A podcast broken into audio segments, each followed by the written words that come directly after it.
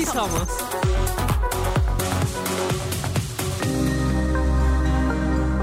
Hola, muchísimas gracias por acompañarnos a otra emisión de Sí Somos. Y quiero, estoy muy contenta de saludarlas otra vez y sobre todo por tocar, eh, hoy vamos a platicar sobre un tema que es sumamente delicado y donde nosotras como mujeres cis tenemos una responsabilidad enorme por atacar de manera directa, que es precisamente los espacios, o sea, cómo construimos espacios más seguros para las personas trans. Y solamente quiero abrir, antes de darles la palabra, quiero abrir con el dato de que eh, México es el segundo país de América que tiene más asesinatos a personas trans, solamente después de Brasil y antes de Estados Unidos. Lo cual no solamente es terrible eh, por ese mismo dato, o sea, por el dato por sí mismo, sino también por el hecho de que la, la, la cifra es recopilada por el Observatorio de Personas Trans Asesinadas, no por el INEGI. No Ujú. existen datos oficiales y eso hoy es inaceptable. Eh, Ana, Ana dijo una palabra que yo no sé si toda la audiencia sepa qué significa. Dijo nosotras como mujeres cis. Exacto. Entonces vamos a explicar rápidamente qué es eh, una mujer cis, una mujer trans, ¿no? Mujer cisgénero es que nos identificamos con el género que se nos asignó al nacer. Es decir, nosotras eh, nos identificamos como mujeres, las personas trans eh, no se identifican con el género que les asignaron al nacer. Y bueno, vamos a justamente platicar de, los espacios seguros, porque bueno, si para las mujeres cisgénero hay muchos espacios en donde no nos sentimos seguras, para las mujeres trans hay muchísimos más en donde se les vulnera. A mí me gustaría eh, hacer énfasis mucho en el tema, ¿no? O sea, en el nombre. Creo que el nombre hace una diferencia abismal sobre las discusiones que se viven entre los feminismos, ¿no? O sea, el hablar de espacios seguros para las personas trans le da un enfoque de nosotras, de la responsabilidad, como lo dijiste tú, Ana, de la responsabilidad de las mujeres cisgénero de no proteger, ¿no? Desde un sentido de white savior, sino de acompañar a las personas trans, hombres trans y mujeres trans, porque creo que esas cifras son alarmantes. O sea, el decir que México es el segundo país donde matan a más eh, mujeres y hombres trans, eso es una señal de alarma para entonces hablar de qué es lo que necesitamos nosotras hacer para que las personas trans se sientan seguras, ¿no? O sea, y eso desde un sentido de acompañamiento, porque detrás de cámaras lo decíamos, ¿no? O sea, no se trata de esta discusión de decir las personas trans existen o no existen, son mujeres o no son mujeres, no es cierto. O sea, esa, discusión no va porque en este espacio tenemos claro que los derechos de las personas trans tenemos que respetarlos todas, todos y todes, y que tenemos que acompañar estas luchas porque nos corresponden porque nos corresponden y porque tenemos que construir estos espacios seguros para todas, todos y todes. Y hablarlos desde un acompañamiento como mencionas, porque para empezar tenemos que hacernos cargo de esa responsabilidad que como mujeres tenemos con nuestras compañeras. Precisamente, yo sé que hay muchísimas ramas del feminismo que eh, difieren en este punto, pero este espacio en sí, Sí. somos es un espacio donde no se cuestiona nunca la identidad y los deseos No, de no una hay, persona. no hay muchas ramas del feminismo. Es el feminismo radical Bueno. transodiante el que no... Transodiante, dejémoslo en el feminismo transodiante, ¿no? Ahora- Porque no hay nada de radical en odiar a las personas trans. Tras. Este, Eh, ¿no? Para empezar. Y, y dos, sobre esta responsabilidad. ¿Qué podemos hacer sin acaparar la conversación que no nos toca? Nos toca primero también escuchar qué necesitan las personas trans, cómo quieren ser acompañadas y poner muchísima atención, porque nosotros podemos tener muchas propuestas, Sí. pero sí es primordial, digo, y lo, lo menciono porque precisamente somos tres mujeres cis hablando de esto, no nos toca acapar- acaparar la conversación, sino nos toca discutir cómo, qué estrategias podemos tener, cómo Sí. podemos acompañarlas sin ocupar sus espacios, Sí. sin acapararlas, sin escuchar, o sea, sin diseñar estrategias sin escuchar. Sin ellas. Creo que, creo que como mujeres cisgénero feministas que estamos comprometidas con la lucha social feminista eh, y, y con muchas luchas sociales, porque aquí no solamente somos feministas, sino que luchamos por otras, eh, por, por otras problemáticas, me parece importantísimo, uno, que desde nuestro feminismo sí combatamos eh, los espacios feministas transodiantes, o sea, me parece que es nuestro papel, o sea, antes a mí no me gustaba posicionarme, ahora me parece completamente Necesario. necesario. Y también eh, que las mujeres trans se sientan acompañadas por nosotras en espacios donde probablemente no se sientan seguras, como lo son las marchas feministas, ¿no? Porque sabemos que ha habido acciones violentas hacia las mujeres trans, como la quema de banderas trans, que bueno, les gritan cosas que no queremos mencionar en este programa. Yo cuando veo a una morra trans en, en una marcha le sonrío, hago que se sienta acompañada, ¿no? Y también pues en, en- en los baños públicos. Claro. Yo sí Como veo... lo que pasó en la cineteca. Es que ¿no? justamente, o sea, pusimos este tema en la mesa por lo que pasó en la cineteca. ¿Quién quiere contar qué pasó? Bueno, antes de, de hablar específicamente de lo que pasó en la Cineteca, creo que es importante hacer como una- un pequeño listado de dónde las mujeres trans no se sienten seguras, o sea, dónde no hay espacios seguros. Lo, dijiste hace rato, ¿cuáles fueron? Las marchas feministas. Las marchas baños, feministas, Los baños. los baños, La vía pública en Yo de- general. las escuelas, los, los bancos, centros de trabajo. los centros de En trabajo. la propia familia. Ahora, En la propia casa. eso nos lleva a preguntarnos, ¿cuál espacio seguro es para las personas trans? Ninguno. O sea, si Los nos que vamos... construyen los que entre construyen ellas. entre construyen ellas. entre ellas, pero fuera de eso, o sea, en una cotidianidad, en, en convivir con, con personas cis, con, en, eh, con hacer un trámite, ¿no? O sea, no, no se puede vivir tranquila y sin, y sin ser este, víctima de discriminación. Y que hay que ser claros en que estamos hablando sobre el nivel más básico, el mínimo que podríamos esperar para de bienestar. Sí. No estamos hablando de un bienestar integral, wellness, una visión blanca de, o sea, de que tenemos que sentirnos mejor. Es que las personas trans, particularmente las mujeres, no tienen las mínimas condiciones, Condiciones. para sobrevivir. Sí. Cuando estamos hablando de que ellas crean los espacios que tienen, es porque la mayoría tuvieron que huir o fueron corridas de sus hogares y vivieron en condiciones de calle, la mayoría, y que construyen entre ellas redes de apoyo fundamentales para Sí. que sobrevivan. No que vivan Sí. bien, para que sobrevivan. O sea, es una cuestión de vida. Y regresamos a los datos no oficiales por el INEGI, que esa es una gran deuda del Estado que tiene Sí. todavía con la comunidad trans. Y es que hay una esperanza de vida en México de las personas trans 35, 35 años. Es brutal. Es, es, es inaceptable y no me. O sea, es, es inaceptable, Sí. ¿no? Sí, a mí el tema de la vivienda me preocupa mucho porque sabemos que muchas mujeres trans están en situación de calle. O sea, la vivienda en sí es un derecho que se está vulnerando muchísimo a los, las jóvenes y a, y a- y a la población en general. Entonces, imaginemos a las personas trans.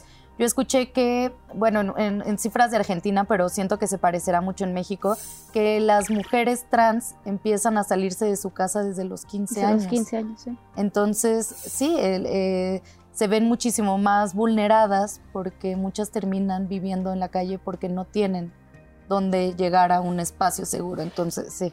Y yéndome un poquito más como a este caso específico de los espacios no seguros que acaba de suceder hace nada de Semanas. tiempo, fue en la Cineteca Nacional en donde una mujer trans, Laura Glover. Laura Glover, entra a un baño De mujeres. de mujeres, pero entra un baño, o sea, entra un baño haciendo lo que todas y todos aquí hacemos, ¿no? Del baño.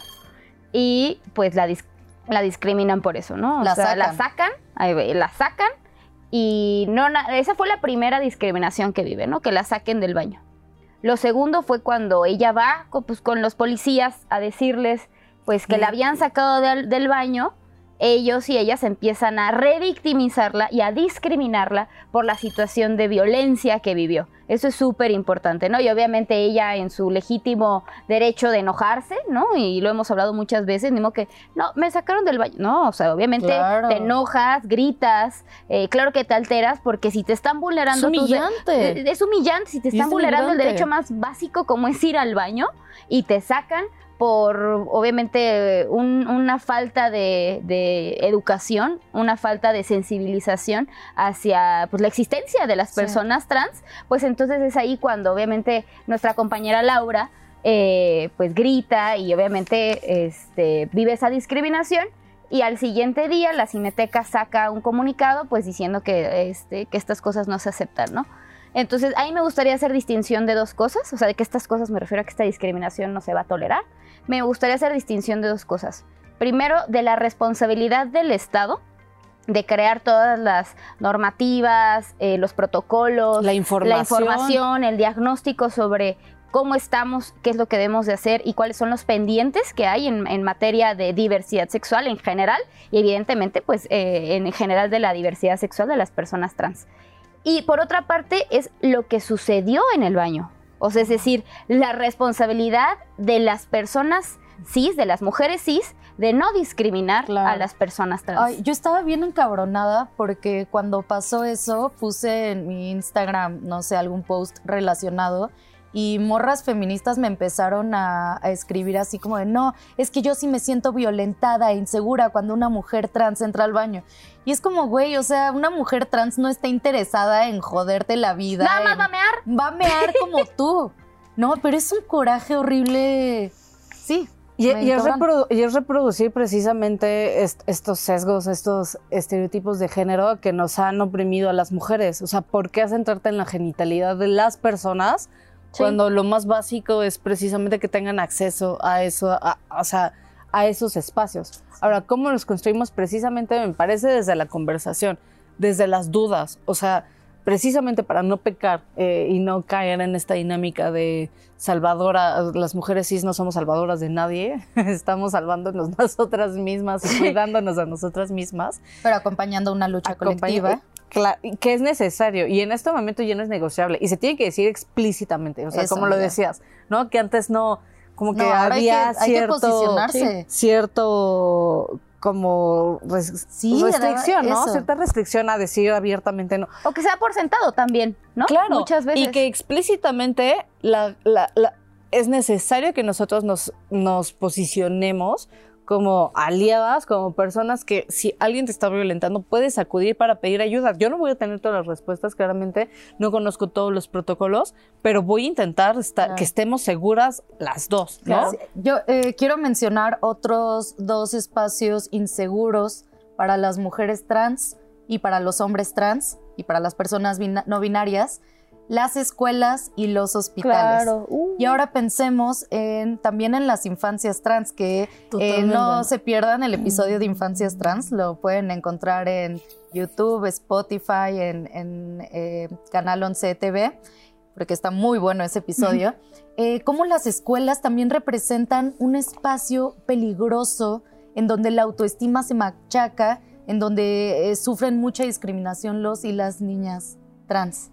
Y les es- adolescentes en general trans. A mí me gustaría este, hablar de la, la importancia de, bueno, a ver, lo que les decía, por una parte, cuál es la responsabilidad del Estado y cuál es nuestra responsabilidad como simples personas que vamos en la calle, o sea, que no nada más de nosotras, eso es importante, de nosotras como feministas. Evidentemente tenemos una, doble responsabilidad porque al asumirnos feministas y al asumirnos como, como luchadoras de derechos humanos, pues evidentemente tenemos que acompañar esta lucha, ¿no? Eso que ni qué. Pero hablo de una persona que no está concientizada, ¿no? Una persona este, un- un- un- tus tíos, tus abuelos, tus hermanos, ¿no? O sea, en general, eh, que hay una responsabilidad por respetar la existencia de la otra persona. O sea, literal, respeto. O sea, si tú respetas, porque muchas veces como, yo, este, yo los tolero. Mm. Yo las tolero, ¿no? O sea, tolero que pasen. O sea, por ejemplo, Pues no. tolero la señora que, que se sintió violentada porque la mujer trans, porque Laura entró al baño,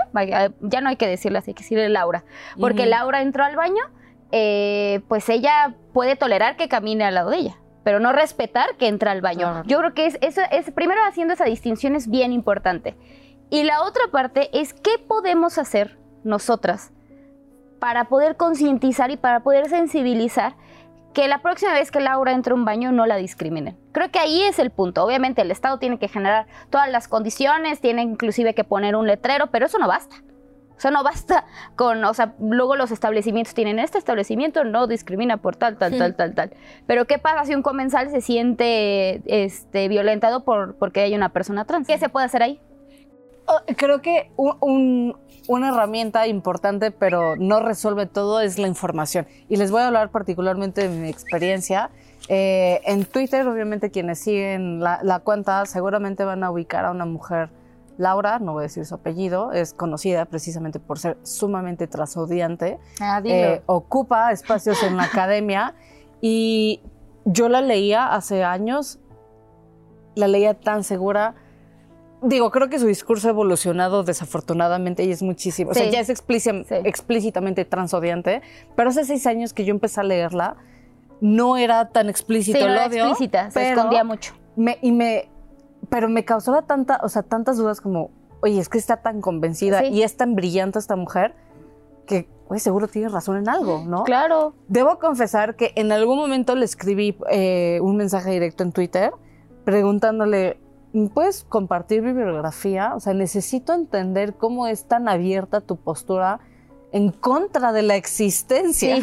de las personas trans, ¿no? O sea, algo, algo me estoy perdiendo. O sea, algo, Sí. genuinamente lo pensé, lo leí y dije, no, o sea, no, no, no, no es- no- no lo entiendo, no te entiendo, no es discutible, no es negociable. Entonces también lo menciono porque la información que necesitamos es precisamente de las personas trans, Sí. porque se puede academizar muchísimo y claramente el odio tiene, encuentra justificaciones en cualquier lugar, en cualquier espacio.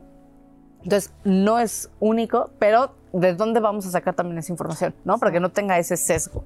Creo que otra cosita que podríamos hacer nosotras, pues que nos dedicamos este, a toda la grilla y que siempre estamos en un montón de espacios. Y Sí yo, por somos. ejemplo, como tallerista, como creadora de círculos de mujeres, es siempre dejar muy explícito para todas las mujeres, ¿no? Porque hay mujeres eh, trans y hombres trans que me han preguntado, oye, ¿puedo entrar a tus círculos? Claro. Y yo hago que se sientan muy abrazadas, ¿no? Ujú. Porque también eso tenemos que hacer desde nuestros espacios Acompañar. acompañar y, y hacer explícito, ¿no? Que abrazamos la diversidad, porque muchas mujeres y hombres trans se van a sentir con miedo de entrar a ciertos espacios feministas por las cabronas que han vulnerado sus identidades. A mí me gustaría también, parte de lo que dijiste lo, lo rescato mucho, porque creo que es muy importante y las dudas genuinas que puede tener la gente, ¿no? Mm. O sea, y que muchas veces, sobre todo hoy en día, como hay bastante información, como, como inclusive ha habido debates, yo creo que bastante es- estériles, ¿no? O sea, inclusive sobre el uso de la letra E, muchas personas se encasillan, ¿no? No, es que ya la ra- o sea, sobre todo las personas más adultas, y hay que sensibilizarlas. O sea, creo que es una es algo que algo muy pendiente porque sobre todo en esta cultura de la cancelación, evidentemente entre nosotras, en nuestro círculo sabemos que los derechos humanos son derechos humanos y ya. Pero no todo el mundo lo sabe. De verdad no todo el mundo lo sabe. Y yo sí creo que es nuestra responsabilidad eh, también Sensibilizar. sensibilizar a esas personas. O sea, por ejemplo, yo no creo que haya estado mal y no es eh, cuestión de cancelarte, porque muchas veces también pasa entre muchos espacios por el hecho de que tú leías a, a esa persona que es transodiante, ¿no? La leías y que inclusive podías coincidir, porque también puede pasar eso, que coincidas y no por eso, ay, no, ya estás mal. No, ¿qué hiciste? Buscaste más información y le preguntaste y tú misma dijiste no, o sea, generaste un sentido crítico. ¿Con base en qué? Lo que leíste, tanto en lo que leíste positivo como negativo, ¿no? Y, y obviamente eso ya te generó un estoy a favor de, de- no de la existencia, porque sabemos que existe. Exacto, lo Estoy que se debate de son la- cuestiones de género, no de su existencia Sí, ni sí, de sí. su identidad. Eso no es negociable. No, pero aparte tú dijiste, no nada más estoy a favor de sus derechos, estoy a favor de acompañarles, ¿no? Eh, que creo que es esa, esa distinción bien importante. Entonces, yo nada más haría como ese paréntesis, que creo que, sobre todo para mucha gente que no está sensibilizada, es importante hacerles llegar esta información. No todas y todos conviven con personas trans, o inclusive sí, no lo saben. Y está bien. Exacto. ¿Por qué? Porque justo es una persona más. Entonces, Pues sí. creo que nada más eh, eso es, es por ahí para poder acompañar a las personas trans con información y sobre todo combatir el odio. Y sigamos acompañando, eh, sigamos fomentando espacios seguros para la comunidad trans en hospitales, en escuelas, en la vía pública, en los espacios feministas, en los espacios de lucha social. Ahí estamos muchas y muchos que les acompañamos.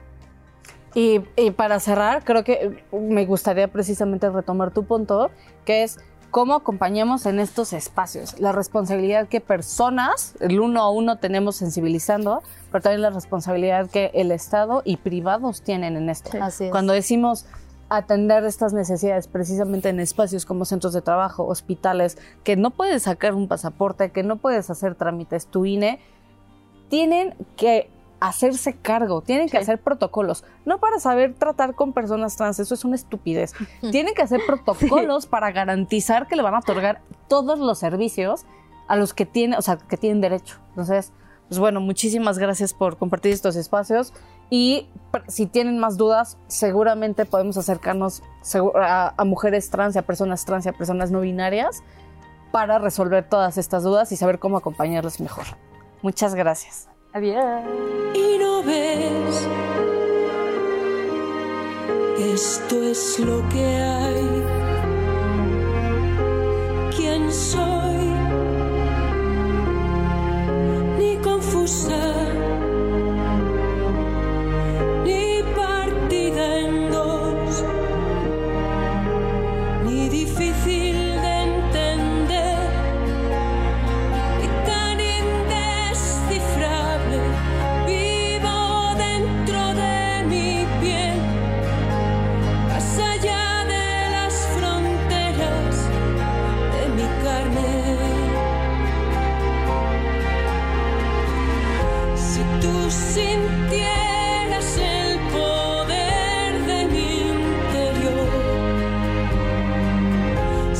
comprender.